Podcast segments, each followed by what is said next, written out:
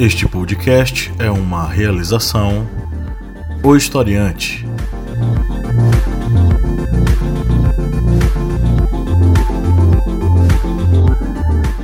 Olá, ouvintes, bem-vindos mais uma vez ao podcast do Historiante, o seu podcast sobre as ciências humanas. Toda semana aqui trocando uma ideia bacana com você sobre vários assuntos da história da filosofia, da sociologia, das atualidades, com a missão de ampliar os seus horizontes e suas perspectivas e seu conhecimento sobre esses vários assuntos. Eu sou o professor Paulo Magalhães e do outro lado do rio está o senhor Kleber Roberto.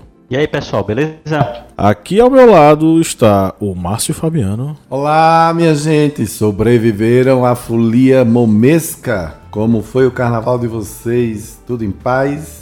E a senhora Lídia Verônica. Oi, oi. Estamos aqui mais uma vez, né, para trocar uma ideia sobre um assunto que foi postado lá nas nossas mídias sociais.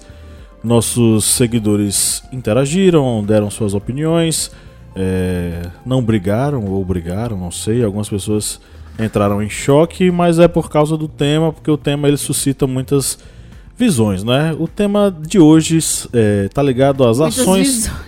Perdão. Pra gente todo mundo alucinado. O tema de hoje está ligado às ações para a redução da pobreza no Brasil. É, vamos refletir sobre esse assunto um pouquinho mais, né?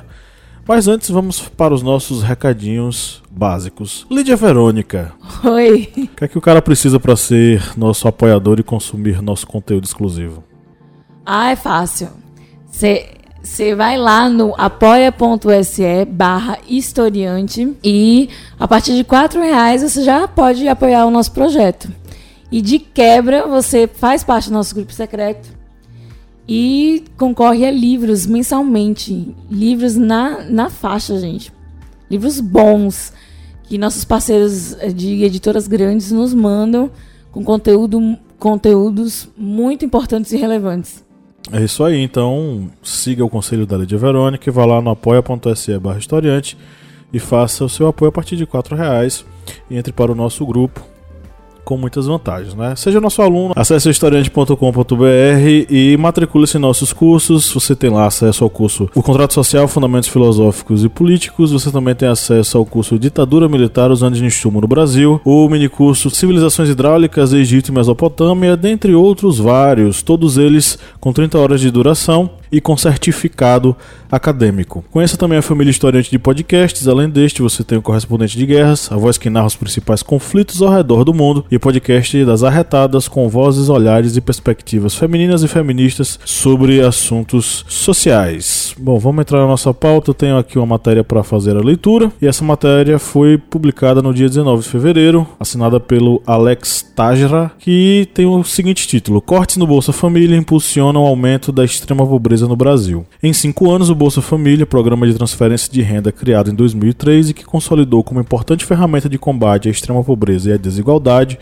sofreu com desajustes e excluiu milhares de beneficiários. Os reflexos desses cortes foram constatados por um estudo da Fundação Getúlio Vargas, divulgado nesta semana, que aponta a queda da renda dos brasileiros mais pobres como principal consequência. Entre 2014 e 2018, a renda dos 5% mais pobres no Brasil caiu 39%. Nesse mesmo período, o país registrou um aumento de 67% na população que vive na extrema pobreza. A Fundação Getúlio Vargas utilizou como base a linha mais baixa da pobreza das metas de milênio da ONU, que corresponde a 1,25 dólar, cerca de 5,45 reais per capita do dia, por dia. A pesquisa também utilizou microdados do PNAD, Pesquisa Nacional por Amostra de Domicílio, e da PNAD contínua, do IBGE, Instituto Brasileiro de Geografia e Estatística, para concluir que desde 2014 quando o país atingiu o menor percentual de extrema pobreza nos últimos 15 anos, este valor passou a subir e não houve arrefecimento. Em 2018, por exemplo, o país retornou à mesma escala de 2008. Vimos que existe uma desigualdade de base de distribuição do programa. De 2016 em diante, a gente vê que houve até uma melhora na focalização, mas houve uma redução do tamanho do programa quando a economia estava em recessão, disse o diretor do Centro de Políticas Sociais da Fundação Getúlio Vargas, Marcelo Neri. O ano 2019 não foi considerado pela pesquisa, mas registrou o segundo menor número de beneficiários neste mesmo período de 8 anos, 13,1 milhões de famílias em novembro, segundo dados do Ministério da Cidadania.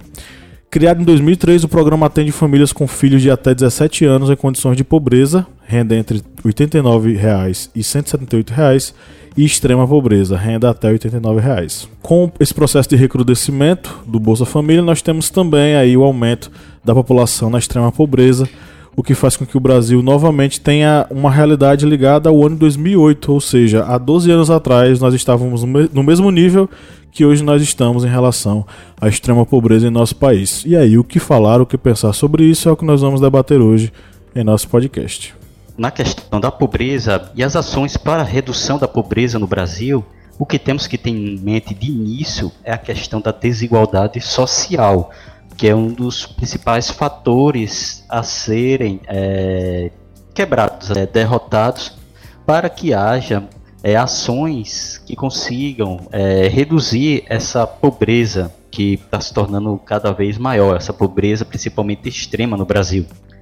É, temos até um podcast, que é o podcast número 64, que vocês podem acessar nos seus agregadores de podcast, que falamos sobre a desigualdade social entre os brasileiros.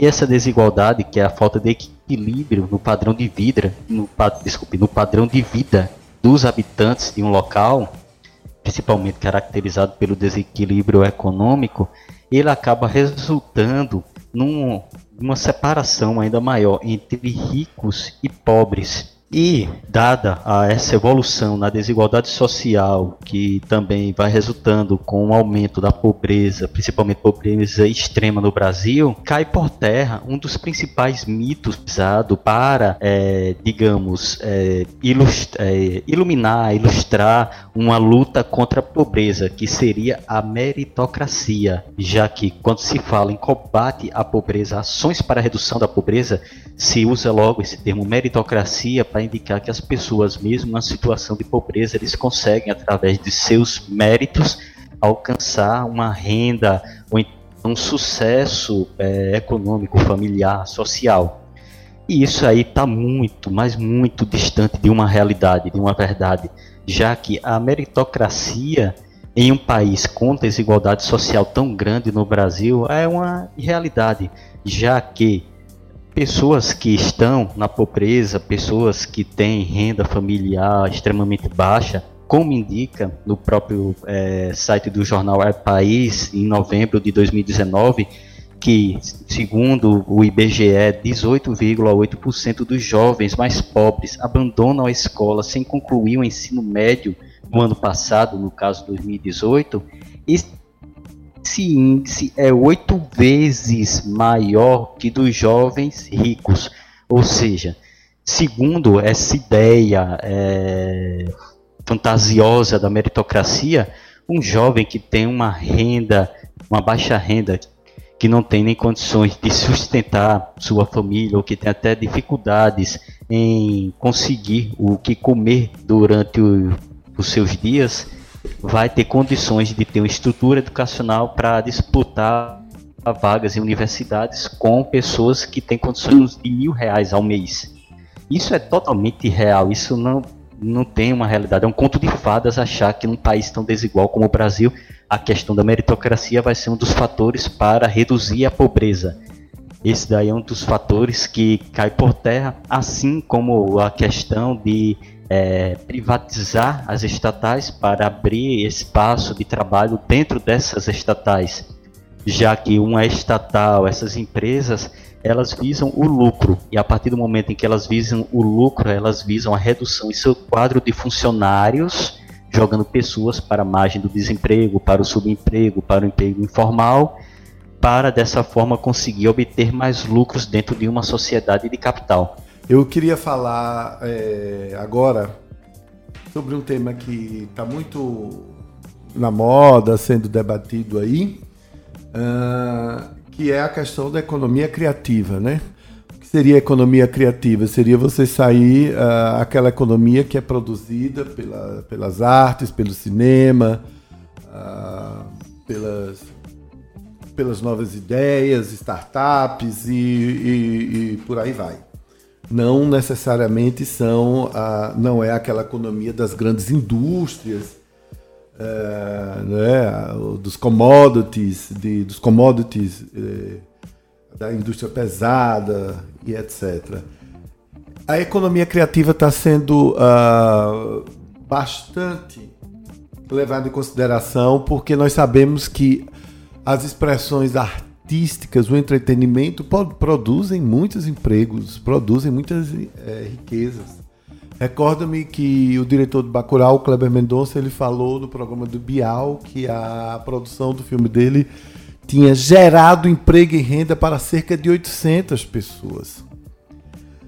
E, que, e ele fez uma defesa da indústria do cinema, que é uma, uma indústria, não é? Tem todo um processo de montagem, de gravação, de montagem, de edição, produção de trilhas, produção de figurinos, e é muito interessante que quando você está nessa, nessa linha de montagem diferenciada, é, que é, por exemplo, a produção de um filme, você vê diversas pessoas que não teriam outras oportunidades. Então você tem a costureira de bairro, a costureira da cidadezinha do interior, onde está sendo, onde estão sendo feitas as locações do, do filme.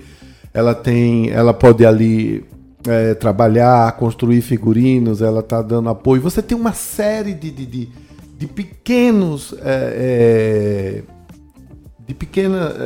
Você tem uma série de pessoas que fazem pequenas ações, pequenas tarefas e que, juntando tudo isso, é, torna um filme um processo tão bacana, tão legal e que de fato gera emprego e renda. Voltando, eu, isso, eu só tô, isso eu só vou me dar hoje, a, a, eu só vou falar de cinema, vou tentar só falar de cinema. Voltando a falar, por exemplo, do que aconteceu com o filme Parasita que ganhou o Oscar. A indústria coreana, ela, o governo coreano estimula muito não só a produção de filmes, como eles estimulam muito essa cultura pop, o K-pop, né? O K-pop, que eles é, tanto fazem, tanto defendem são tão criativos nisso porque gera emprego e renda.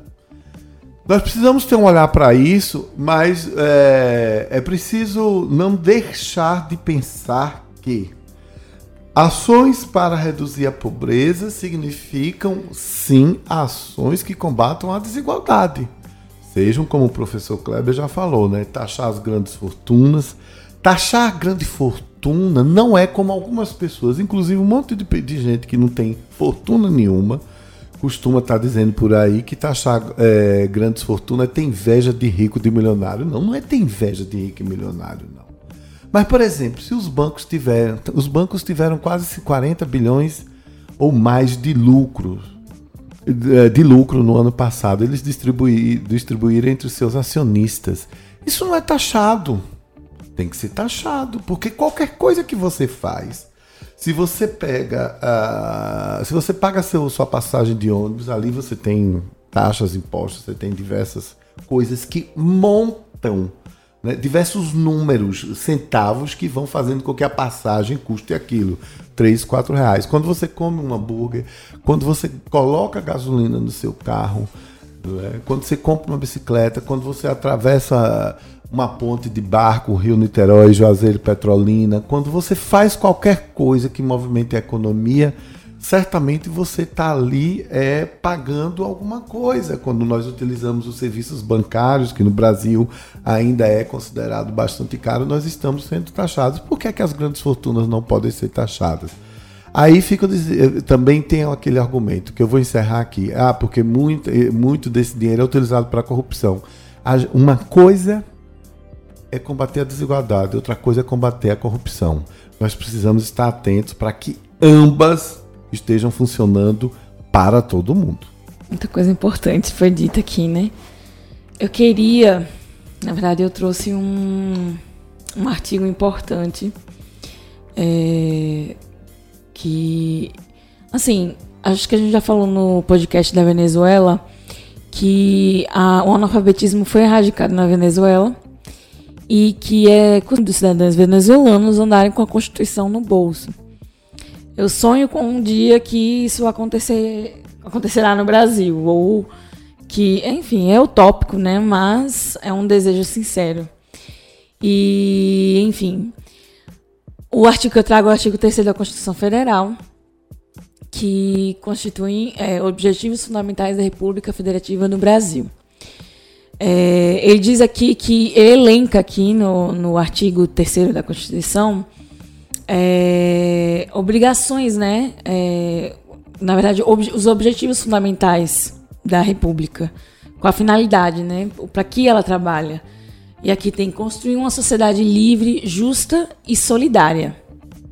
Então a gente já pode descartar o livre, o justo e o solidário do, do, desse governo, né? Garantir o desenvolvimento nacional. E quando diz garantir o desenvolvimento nacional, está falando da nação por inteiro, não de determinados grupos. A, a legislação não diz garantir o desenvolvimento de determinado grupo econômico ou garantir o desenvolvimento de bancários. Né? Garantir o desenvolvimento nacional, nação por inteiro, todos e erradicar a pobreza e a marginalização e reduzir as desigualdades sociais e regionais. Não estamos erradicando, certo? A República não está erradicando é, a pobreza. Muito pelo contrário. Nós estávamos saindo de uma margem de miserabilidade de determinada população brasileira e hoje estamos retrocedendo. Então, é, para você entender que po ser pobre é uma coisa, ser miserável é outra coisa. Hoje o pobre está indo é, no caminho do miserável. Para você ter uma noção, as pessoas pobres estão passando fome, coisa que estava sendo erradicada das pessoas miseráveis. Enfim, é, erradicar a pobreza, a marginalização e reduzir as desigualdades sociais e regionais. É, não é o que se tem tentado nesse governo até agora. E por último, no quarto, no quarto parágrafo, diz aqui: promover o bem de todos, sem preconceitos de origem, raça, sexo, cor, idade e qual, quaisquer outras formas de, de discriminação. Também é algo que nós podemos excluir do, da pauta dos objetivos deste governo. Ou seja, este governo ele não respeita a Constituição, né, os princípios fundamentais que regem uma república, a nossa República Federativa. E garantir o desenvolvimento nacional e erradicar a pobreza é um dos, é um dos objetivos fundamentais da, da nossa República. É, é esse o caminho que estamos tomando? Não é o caminho que estamos tomando. Então, quando você tem conhecimento das leis, fica mais fácil de você contestar e criticar aqueles que governam a nossa nação é, não só hoje, mas no passado e no futuro. Então, eu trago esse artigo como reflexão para o que está acontecendo hoje. E nenhum desses fundamentos estão sendo respeitados neste governo. Passando a limpo. Vamos agora aí para o Kleber, tá?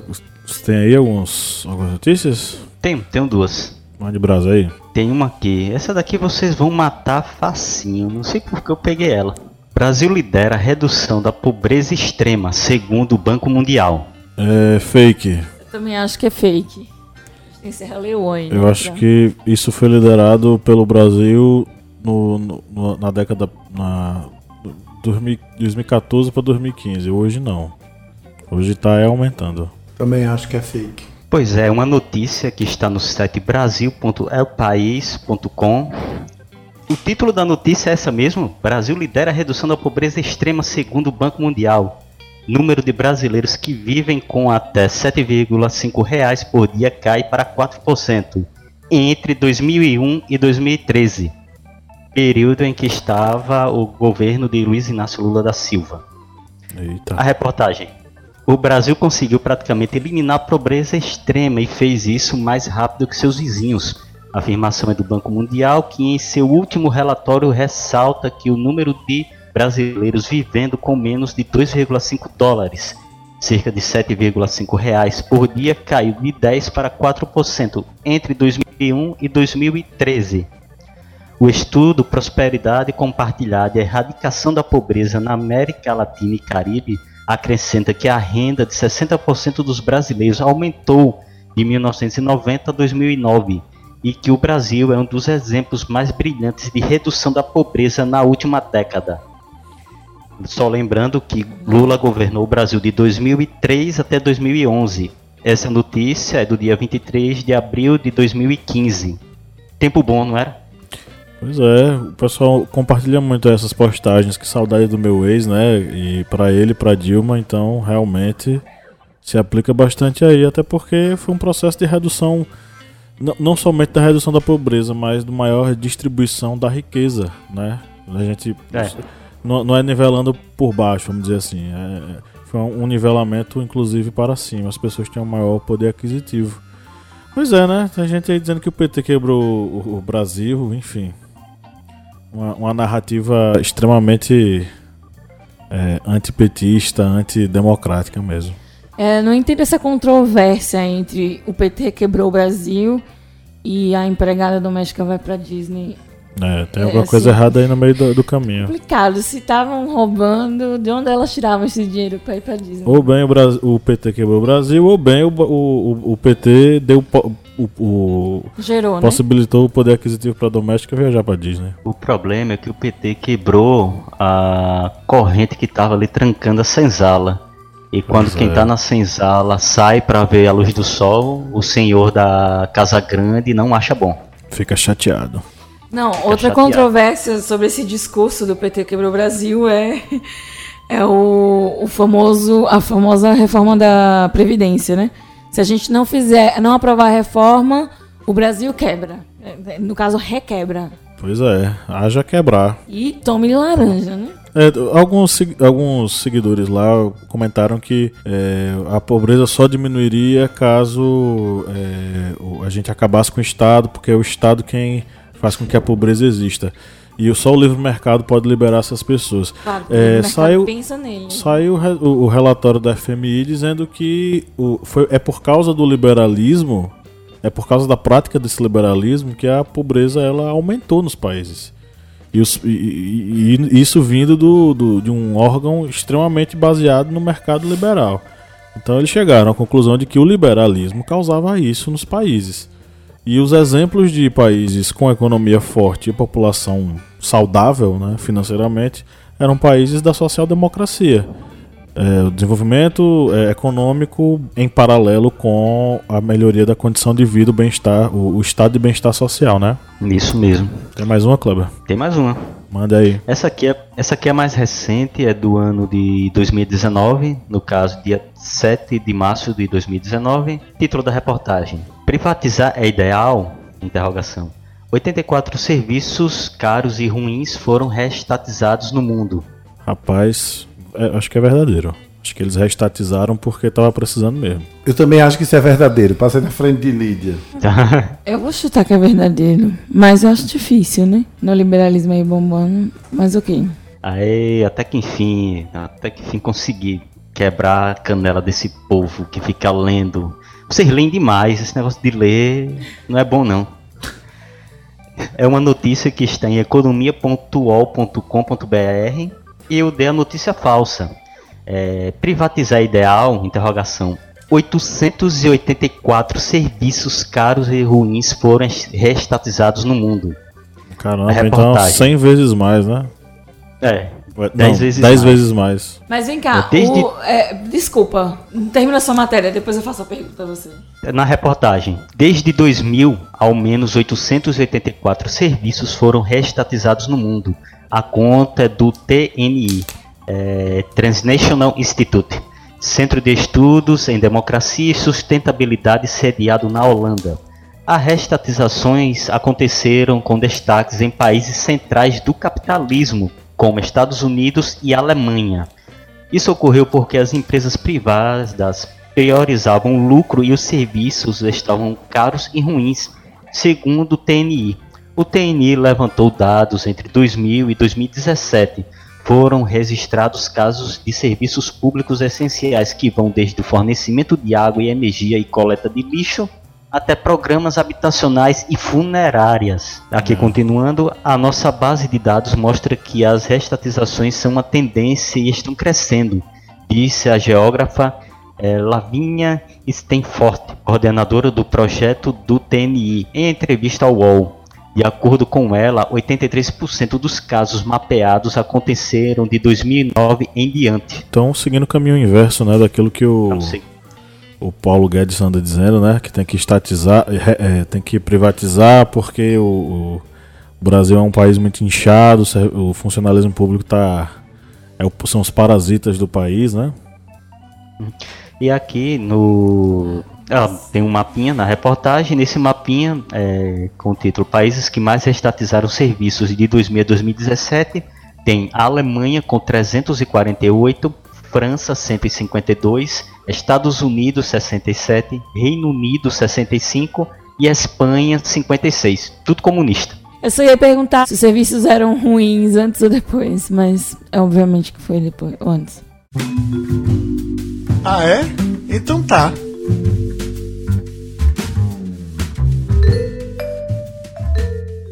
Bom, vamos agora para as interações com os nossos ouvintes. Né? Você que está nos ouvindo, você também pode participar. A gente vai agora é, começar a fazer as leituras dos comentários e debater sobre esses comentários. Você também pode deixar o seu comentário. É só você seguir a gente lá ou no Facebook, ou no Instagram, ou no Twitter e interagir com a gente na nossa postagem sobre o, o tema do podcast.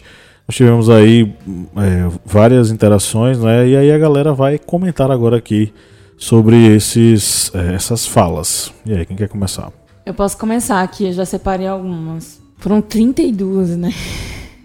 32 comentários. É, o arroba Rico Moraes 67. Ele falou aqui: os privilégios da classe política e do alto escalão do funcionarismo, funcionarismo público, a miséria paga a conta. Eu, eu concordo em partes. Vou, vou indicar o livro aqui do, da, da Previdência Social, do Eduardo Fagnani. Ele bota em porcentagens a quantidade de funcionários públicos no Brasil, o quanto eles realmente custam, a proporcionalidade é, de um país do tamanho do Brasil com o restante dos países é, ao redor do mundo, que são muito menores e tem muito mais, é, a porcentagem é muito maior de funcionários públicos. É, que, na minha opinião, é o ideal, né? Que, o, que nós possamos trabalhar na máquina pública. Enfim, eu não concordo com o, com o funcionalismo público aqui é, nessa questão da miséria. Mas eu concordo sim nos privilégios da classe política. Porque é, é desproporcional é, o interesse e os gastos da classe política, até mesmo é, é, para os benefícios é, fúteis que eles têm em comparação a um Bolsa Família, que é 89 reais. É o gasto da, da, que o, o Estado tem, o governo tem com o Estado, né? O gasto que o Estado tem com a classe política é muito maior nas futilidades o deles do que na é necessidade é de uma população, reais. de uma classe, de uma classe, né, é, da população brasileira é, e, e, em detrimento de um, de um grupo tão pequeno que deveria estar trabalhando em prol dessa classe. Enfim, eu concordo em partes com o Ricardo, mas quanto ao funcionar, funcionar, funcionarismo público, eu vou ter que discordar, porque o funcionário público ele, ele passa por uma burocracia para estar ali. E eu sou muito a favor de que a população seja empregada na máquina pública, não só é, pela questão do, da distribuição de renda, mas pelas oportunidades de, de, de, de emprego, né? De, em, em, indiferentemente de, de empresas públicas que contratam é, com, com determinados critérios que, enfim, nós já conhecemos. E a, e a máquina pública não, ela é aberta à, população indiscriminadamente. E se for discriminado, pode-se recorrer, enfim. Eu acho que o ideal seria que possamos é, maior, né, possamos ter maiores é, maiores porcentagens de, de funcionários públicos na máquina do Estado, enfim. Eu tenho aqui mais um. Eu estava lendo ainda alguns aqui. É, Oliveira.mailson underline menos burocracia para pequenos, me, para pequenas, médias e grandes empresas, gerando assim mais vagas para trabalho. Entraria na BNCC aulas de administração e investimentos de capital, mais autonomia para o cidadão e menos intervenção do Estado, incentivo de investimentos de empresas multi, multinacionais aqui no Brasil e uma maior valorização de mercadorias, mão de obra e estudantes brasileiros. É, eu discordo. Eu discordo é, por várias questões práticas que nós podemos é, avaliar hoje. Só um exemplo que a gente trouxe algumas vezes aqui no nosso podcast é do entregador. Ele tem autonomia, né? E as empresas, elas, é, com essa liberdade, né, é, sobre o trabalhador, ela vem se esquivando de, de ter um vínculo empregatício com os seus prestadores de serviços, né? Que no caso é o exemplo que eu dei dos entregadores. Mas a gente pode ampliar para vários outros, outros cargos. É, se o Estado ele não, ele não pressionar, ele não tiver em cima do empresário, o trabalhador ele vai ter cada vez me, menos direitos e quer dizer a gente sabe que na prática não tem, né? Que a Justiça do Trabalho está sobrecarregada, sim. E enfim, o, os empresários hoje recebem é, recebem, como é que fala aquele perdão? Enfim, os empresários. Anistia? É. é recentemente, né? É, um pouco antes de aprovar a, a reforma da Previdência, o Brasil ia quebrar é, se a reforma continuasse. No entanto, o Brasil está perdoando dívidas altíssimas do empresário. Enfim, eu não acho que. Eu acho que a ideia aqui seria privatizar, né?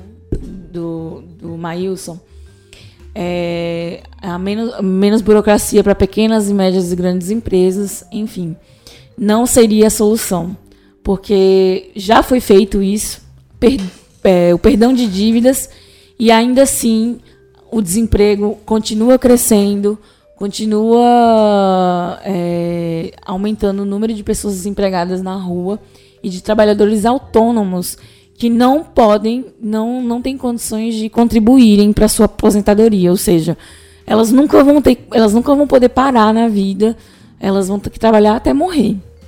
Então, se não estivesse, não tivesse a burocracia em cima dessas grandes empresas, pequenas médias, enfim, é, a coisa seria muito pior do que a gente está vendo hoje. E a questão do incentivo de empresas multinacionais aqui no Brasil, a gente começa com as nossas relações com os países de fora. Se nosso presidente ele repudia países da Europa e desrespeita, né, é, não dá abertura para bom, bons diálogos com grandes representantes, com, com chefes políticos de outras nações, fica difícil abrir interesse, nem que seja por política. E a gente vê do outro lado a nação que a gente mais aplaude, que a gente. A gente não. Eu, perdão. Que o nosso, é, nosso chefe político, né? É, que nosso chefe é, de Estado que mais, mais respeita, mais ama, mais. Por a expressão, abre as pernas, é, o, é exatamente a nação que acabou de nos desvalorizar. Eles desvalorizaram nossa moeda, eles tiraram a gente é, da lista de países em desenvolvimento. É, a gente só está sofrendo boicote desde a relação é, íntima que o nosso chefe teve com o, os Estados Unidos. Enfim, é, eu acho que muito das relações diplomáticas envolvem essa questão do interesse das multinacionais quando a gente tem a oportunidade de ir para Davos, ao invés da gente fazer bonito, né? É, fazer política, a gente vai lá para bater o pé, feito criança mimada. Então fica difícil de abrir portas para as multinacionais.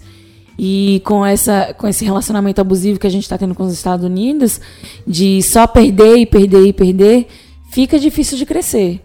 E, enfim, é, é só isso que eu tenho dizer pro Maílson. Beleza, eu vou responder três. Uma curtinha, uma curta, uma grande. Mas que eu achei interessante. A Andréa Silva, FLP, diz: primeiramente, educação financeira já, do maternal em diante. Andréa, eh, eu também sou a favor da educação financeira, não necessariamente no maternal. Deixe os, deixem os bebês, as crianças aprender, deixar, é, viverem a, a infância como ela deve ser, sem tantas preocupações. Mas a educação financeira deve ser feita uh, também nesse país. E eu só queria lembrar um, um, uma coisa, né? É, educação financeira esse, tem um pré-requisito, significa que alguém tem dinheiro. Nessa família, nessa casa, essa família tem um mínimo de renda. E nós precisamos, volto a defender aqui, a discutir uma distribuição mais equitativa, mais equilibrada das nossas riquezas. E a partir daí, sim, nós estimularmos a, a educação financeira. De fato, nós somos uma nação que não é, somos criados para poupar, para pensarmos é, no futuro. Né? A outra pergunta que eu quero responder é, porque na verdade é uma resposta para uma resposta. O Pedro Henrique ele responde a Andréa Silva, FLP, dizendo exatamente. Comprar uma calça de 300 reais para uma jovem com BF, eu imagino que BF significa Bolsa Família, já demonstra que o problema não é dinheiro. Pedro, Henrique, essa é uma discussão bastante interessante. Eu, eu, até acredito que possa ter alguém que com Bolsa Família, eu não sei, alguém sabe qual é o valor do Bolsa Família, Kleber, hoje? A média é 170 reais. 170 reais, reais. por família, né? É uma média Isso. do máximo para o mínimo, 170 reais. 170 reais por família. Então é só 170, vamos dizer, do máximo para o mínimo, 170, não passa disso. Bom, se essa pessoa que ganha uma Bolsa Família está comprando uma calça de 300, primeiro ela ou ela está juntando dois meses de Bolsa Família ou comprou em 10 prestações essa calça de 300. Essa é, uma, é um argumento que tem sido utilizado por muita gente ah, quando não se quer entender profundamente o que é que está ah, do outro lado da questão. Claro que existem pessoas que ganham um salário mínimo e que compram um iPhone de 5, 6 mil, 7 mil reais. Eu discuto muito isso quando eu dou minhas aulas de comunicação e de marketing, quando a gente está discutindo marketing de relacionamento. O que a pessoa, o que o consumidor faz com o seu dinheiro é uma questão do consumidor. Se o consumidor, o que, se o que o consumidor está fazendo é ético, é correto, é justo, é saudável, é um debate bastante interessante que deve ser feito por toda a sociedade. Mas o fato é que nós precisamos de mais gente ganhando um pouco mais de dinheiro, com uma economia muito mais equilibrada, para que, de fato, em algum momento dessa nação, não precisemos mais do Bolsa Família. Tá? Então, é isso. E por último, eu vou comentar, é, que é bem grandão, tomara que dê tempo. O rapaz se chama Jus, J-U-S.Dani, 2002. Ele fala o seguinte: segundo ele, acabar com todas as estatais, subsídios, impostos, regulações, alvarás, acabar com concursos públicos, com os privilégios do funcionalismo público e reduzi-los ao máximo. Acabar com o Banco Central, privatizar o real e implantar o livre mercado no Brasil. De resto é socialismo. O resto é tapar o buraco como peneira, tipo distribuição, entre parênteses, né, no texto dele, distribuição, roubo de riqueza dos mais competentes e para os menos produtivos, o que não cria riqueza, mas sim pobreza. Riqueza não é algo estático, mas sim criado e produzido pela mente humana. Então, a Jus, não sei como é teu nome, deixa eu tentar responder. Primeiro eu quero dizer uma coisa: nos países ricos, inclusive na América, tão admirada por tanta gente no nosso Brasil, existem subsídios, existem regulações. As coisas não são feitas assim nos países desenvolvidos a, a de todo jeito, de qualquer maneira, não. A França taxa seus produtos, taxa seus produtos de luxo. A, a França tem todo um projeto de proteção, por exemplo, dos seus queijos e vinhos tão famosos no mundo, tão desejados pela classe média é, ascendente, essa nova classe média brasileira. Então, é, o, o, o, debate é muito mais profundo. Nós precisamos saber aonde há exageros nesses quesitos que você citou que devem ser é, extintos e onde não há. Nós precisamos realmente aí ter um entendimento do que é economia de fato. É, você diz acabar com os privilégios do, do funcionalismo público e reduzi-los, no caso, o funcionalismo público ao máximo também é uma grande questão para debate. O que é o funcionalismo público? São todos os funcionários públicos? É claro que nós sabemos que em qualquer local, em qualquer país que tenha gente trabalhando para o governo, na verdade você não trabalha para o governo, você trabalha para a nação.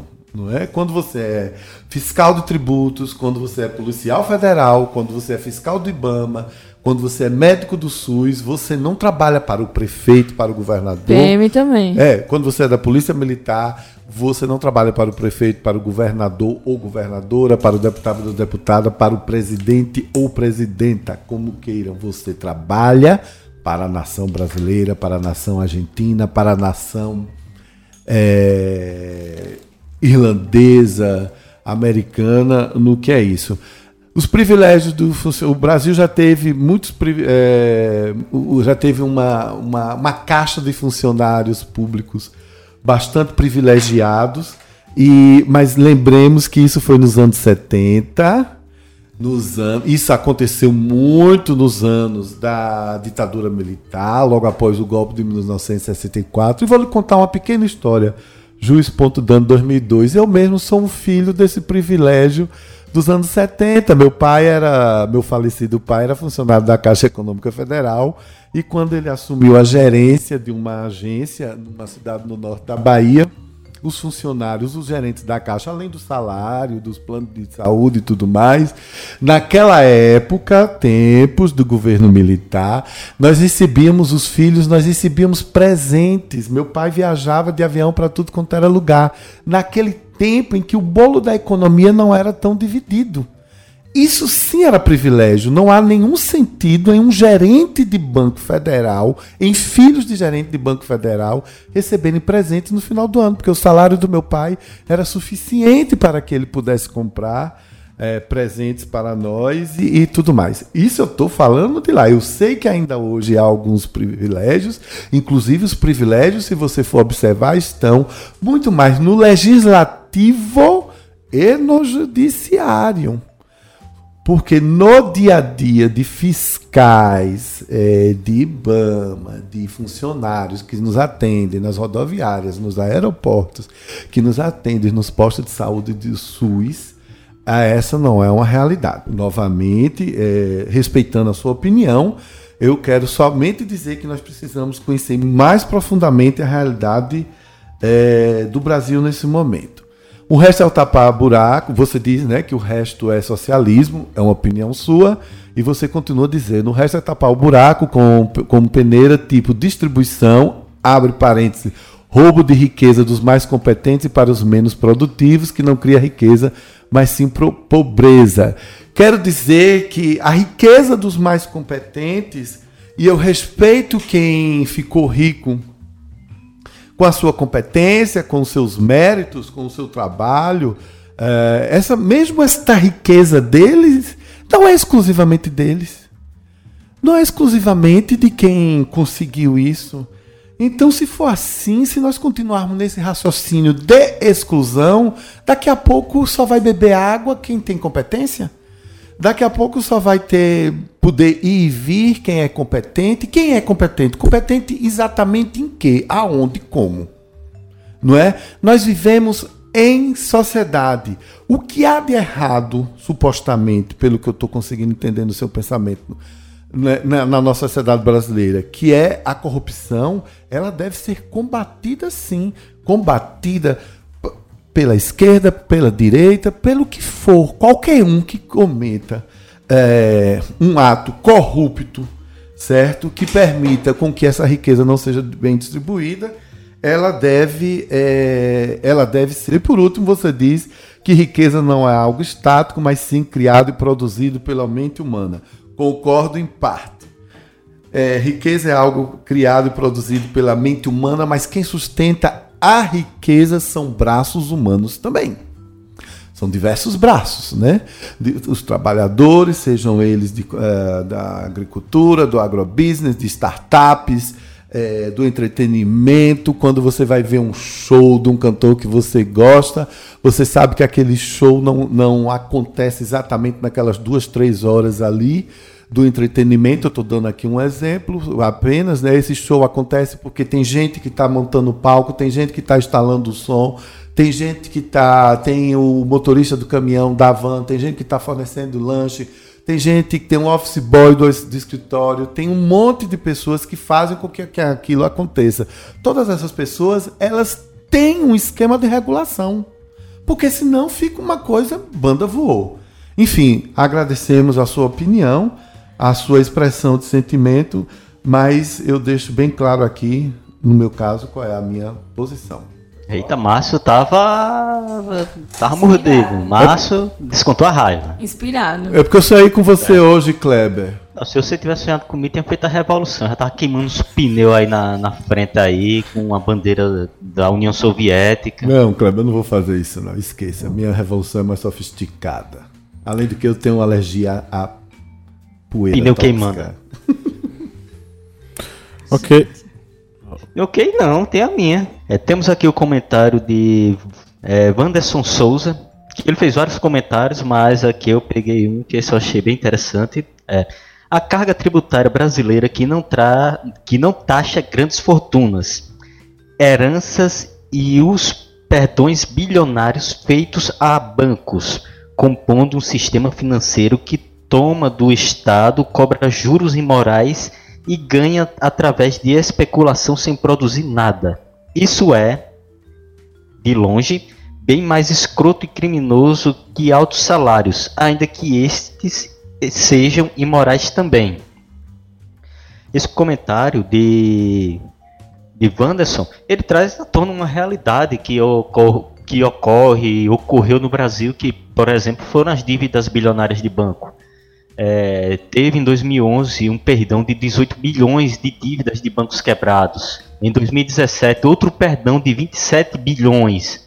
Ou seja, só nessas duas, digamos, pancadas, nós já temos aí 45 bilhões é, de perdões a bancos quebrados, a bancos que estavam em situação financeira ruim, em negociações com bancos.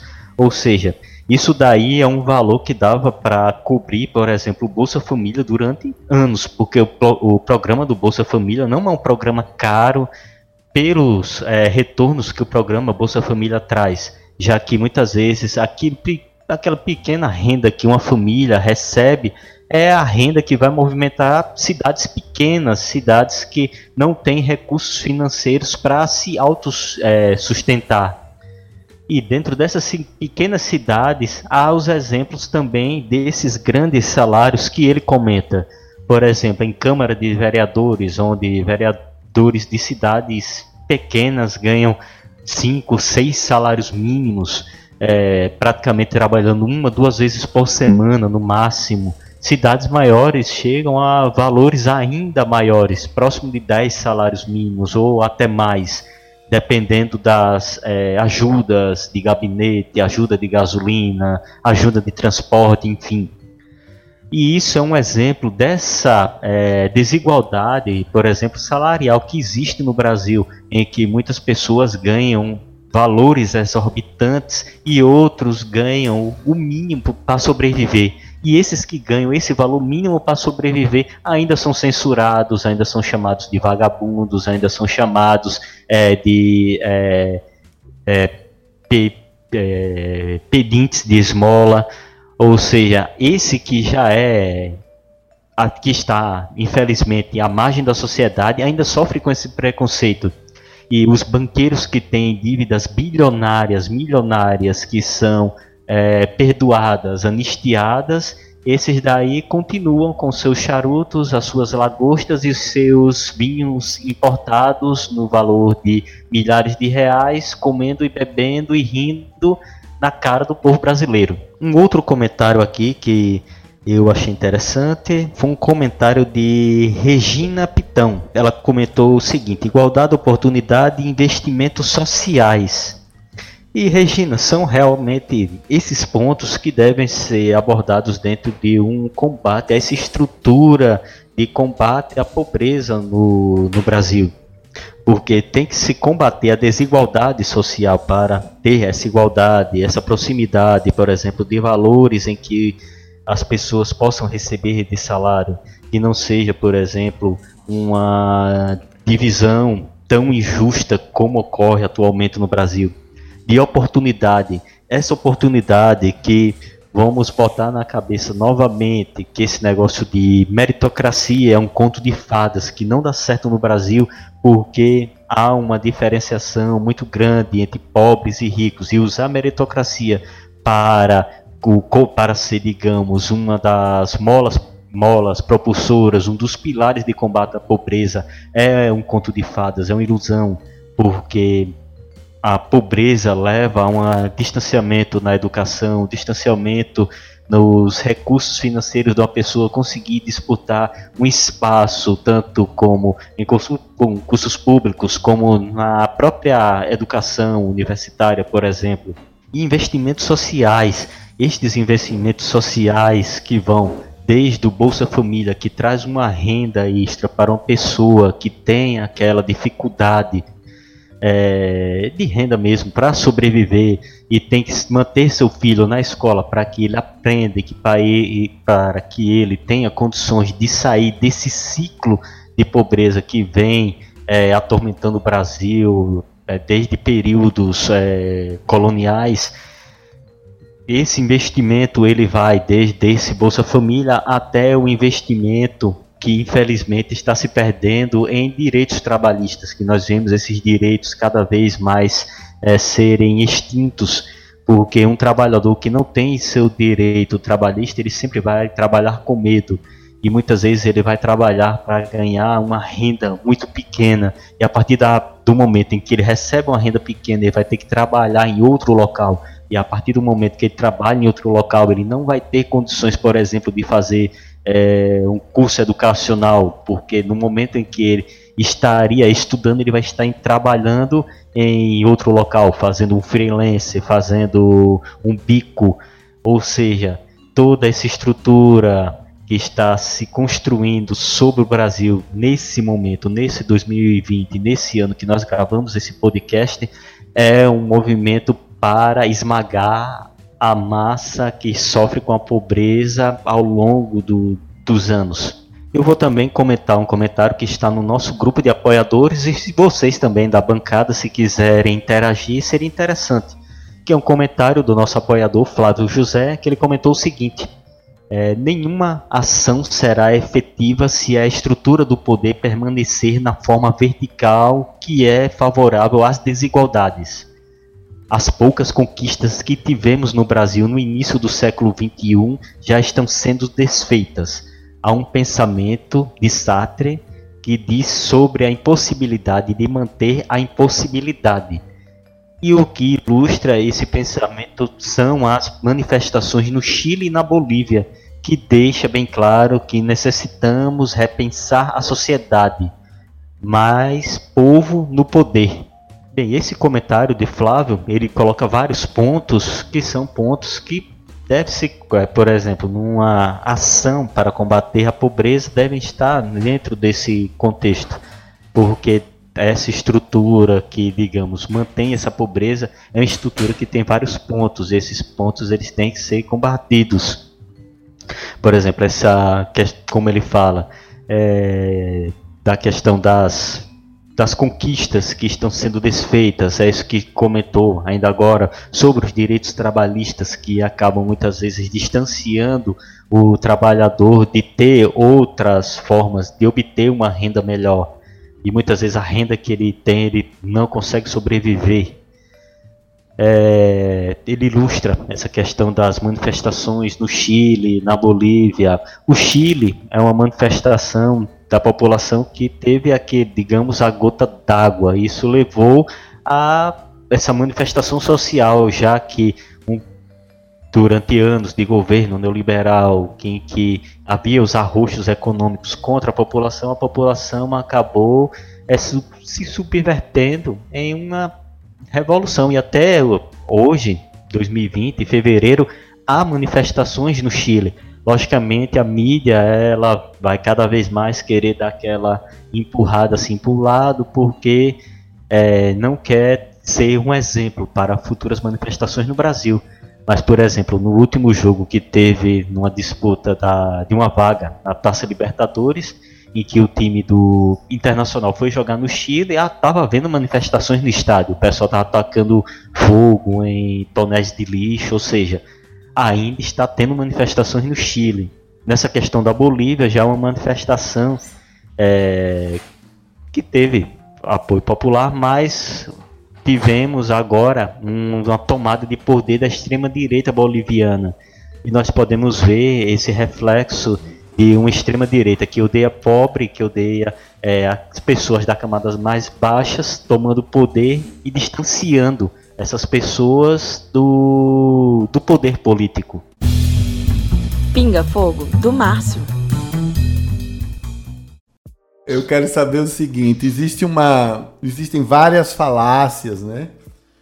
Por exemplo, essa história de que tem gente que ganha Bolsa Família e compra isso, compra aquilo, que está estimulando a compra de objetos mais caros, enfim, isso, é, isso seriam vários podcasts. Mas o que eu quero saber é o seguinte: vocês concordam com a, aquele pensamento que diz que no Brasil Pobre é quem paga realmente as contas, rico é quem fica devendo? Acabei de comentar aqui sobre é. 45 bilhões que foram perdoados de bancos. Banqueiro não é pobre. Isso é um exemplo de pessoas que têm esses recursos. E essas perdões de dívidas não são apenas de bancos. Grandes empresas, grandes empresários têm é, muitas vezes liberações de empréstimos e esses empréstimos não são pagos Acho o exemplo aí o velho da van. O velho da não é pobre, mas se você procurar é, na, dar uma googlada aí, você vai ver que ele não foi um bom pagador não, que ele tá aí com algumas tretas junto ao governo. É, no final das contas, quem paga a dívida mesmo, quem paga a parcelinha certinha todo mês é o pobre mesmo. Né? Então, grandes empresas elas acabam recebendo subsídios fundamentais para que elas possam crescer ainda mais. O velho da van é o exemplo principal porque quanto mais ele deve, mais, a, mais lojas ele, ele abre, né? E assim como ele, nós temos exemplos de vários outros aí. Aqui mesmo na região nós tivemos um caso de. É, não de, de um cara devendo para e ele expandiu a, a, empresa dele, mas um caso de uma as duas prefeituras petroleiras de Juazeiro sempre brigaram assim, em relação a investimentos locais. E teve o caso de uma cervejaria que abriria inicialmente em, Petro... em Juazeiro, mas que depois de uma conversa com o prefeito de Petrolina e diante de subsídios que ele ofereceu, a cervejaria mudou de lado do rio e foi para o lado de lá. Né? Anos depois é que se abriu uma cervejaria do mesmo dono, com outro nome aqui em Juazeiro. Então, de certo modo, esses subsídios eles existem para facilitar a vida do empresário. Tem gente que diz que a vida do empresário no Brasil é, é difícil porque paga muito por cada funcionário. No final das contas, aí estão os bancos lucrando absurdamente, grandes empresas lucrando absurdamente e fica o pequeno empresário achando que a gente está falando dele. O pequeno empresário que emprega uma ou duas pessoas, ele ele, ele, na verdade, é que é a grande massa de empresários no Brasil que sofre com esse processo. Os grandes empresários mesmo, eles não sofrem com isso. Eles encontram subsídios, eles encontram anistia e acabam se sobressaindo e, e ampliando sua marca por aí. Dicas culturais. Bom, vamos agora para as indicações, né? É, eu vou indicar aqui para vocês a leitura de um livro que me deixou muito marcado, que foi é, Capitães da Areia, estamos falando de pobreza. Vamos falar sobre a pobreza no século XX no Brasil. Leiam Capitães da Areia e encontre ali a história de meninos de rua que, para sobreviver, precisam lutar contra as maiores agruras possíveis, desde serem presos a apanhar, enfim, ou a passar fome né, na, nesse cotidiano da, da vida nas ruas. Claro que eles encontram um mecanismo de defesa que é o mecanismo do roubo, o mecanismo da malandragem, é, mas tudo isso revela mesmo um Brasil muito desigual e uma Bahia muito desigual, né? Que o Jorge Amado acaba desenhando, né? escrevendo na sua máquina de datilografar. Então fica aí a dica, leiam Capitães da Areia. Eu vergonhosamente só li Capitães da Areia depois dos 30, né? Não, não cometam o mesmo erro que a gente, que a gente não, que eu. Não, começam, não cometam o mesmo, o mesmo erro que eu. Leiam Capitães da Areia logo agora, você que é adolescente, está formando aí seu gosto literário. Eu vou indicar, tá bem recente, bem recente, que eu vi agora, hoje pela manhã, o documentário que ganhou o Oscar, o Indústria Americana. Inclusive porque, é, além, de, além de ser um excelente documentário,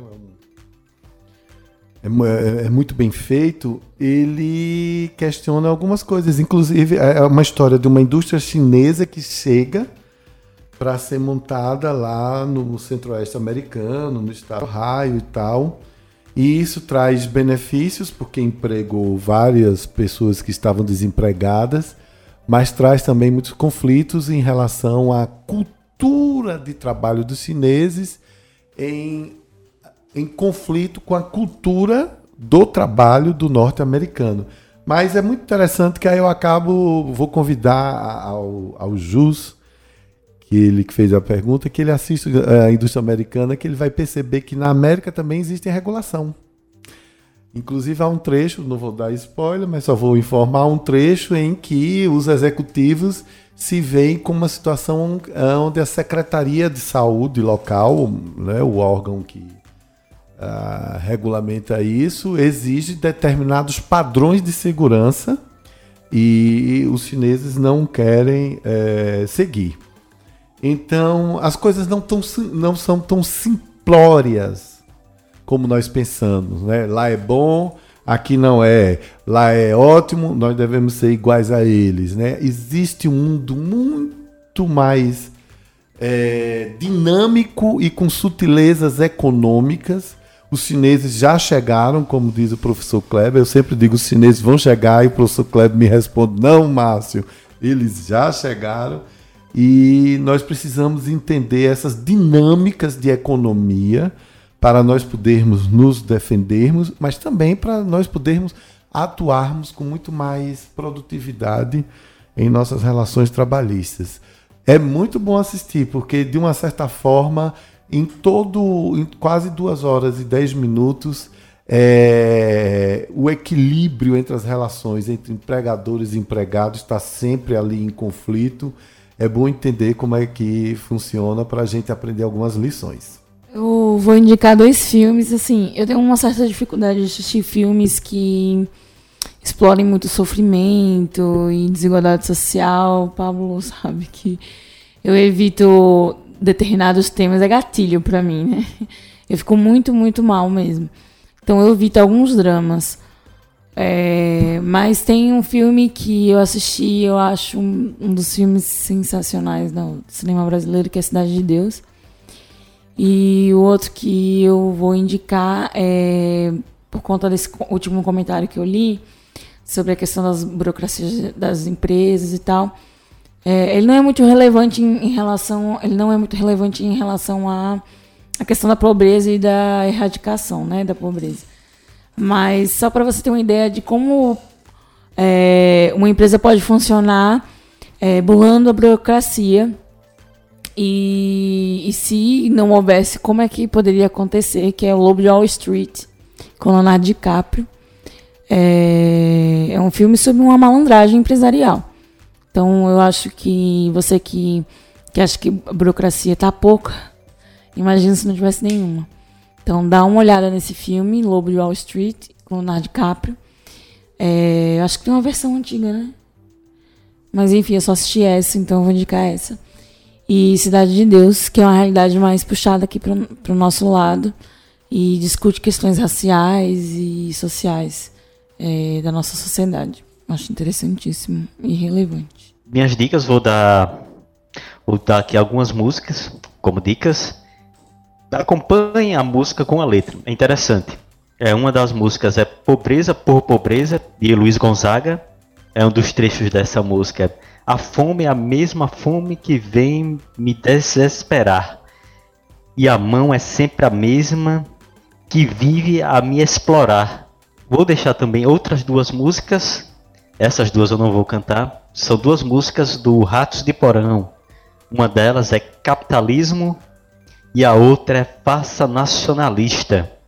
E também vou deixar aqui para vocês é, uma mensagem que eu vi no, no Twitter de Anna Crook Corbin, que é uma advogada ativista é, norte-americana, que ela comentou o seguinte: é, acabei de dizer a alguém que algumas pessoas são tão pobres que não podem se dar ao luxo de conseguir emprego. Ele riu, mas eu não estava brincando. É aqui na tradução literal, né? O dinheiro do gás, as despesas com cuidados infantis e a falta de roupas para atender aos requisitos do código de vestuário são muitas vezes barreiras ao emprego de indivíduos de baixa renda.